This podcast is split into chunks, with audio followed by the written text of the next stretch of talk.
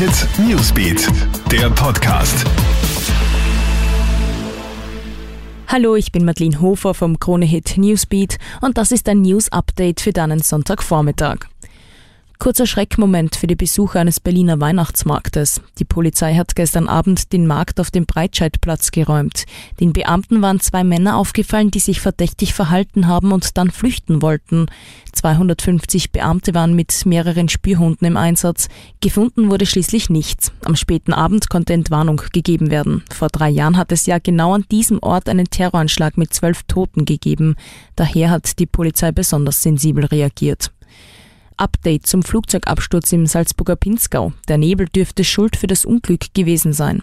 Gestern Nachmittag ist ein Kleinflugzeug in Bruck an der Glocknerstraße in einen Wald gestürzt. Der Pilot, ein Familienvater aus Deutschland, stirbt. Seine beiden neun und elf Jahre alten Töchter überleben schwer verletzt. Nach ersten Erkenntnissen dürfte die aus Deutschland kommende Maschine über den Flugplatz Zell am See geflogen, gewendet und durch den Nebel in den Wald gekommen sein, wo sie letztendlich abgestürzt ist. Die Ermittlungen Ermittlungen zur genauen Absturzursache laufen noch. Steht schon bald eine türkis-grüne Koalition? Seit 12. November treffen sich ja die Verhandlerteams der beiden Parteien.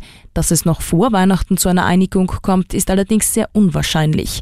Experten rechnen erst im Jänner mit einem Abschluss der Verhandlungsgespräche. Voraussetzung dafür ist aber, dass auf den letzten Metern der Verhandlungen keine unüberwindbaren Hindernisse auftauchen. Und zum Schluss noch ein kurzer Blick zum alpinen Skiweltcup. Da fahren die Herren einen Riesentorlauf in Alta Badia. Nach dem Rücktritt von Skistar Marcel Hirscher, der in den letzten Jahren den Riesentorlauf von Alta Badia dominiert hat, wollen die ÖSV-Herren einmal mehr alles geben, um vorne mitzufahren. Schlechte News gibt's hingegen von den Damen. Da muss die Abfahrt im französischen Val d'Isère endgültig abgesagt werden. Ja, das waren dann auch schon wieder alle aktuellen Stories. Up to date bist du immer mit dem Kronehit Newsbeat, online auf kronehit.at und mit diesem News Podcast. Diesen kannst du übrigens auch auf allen Plattformen abonnieren.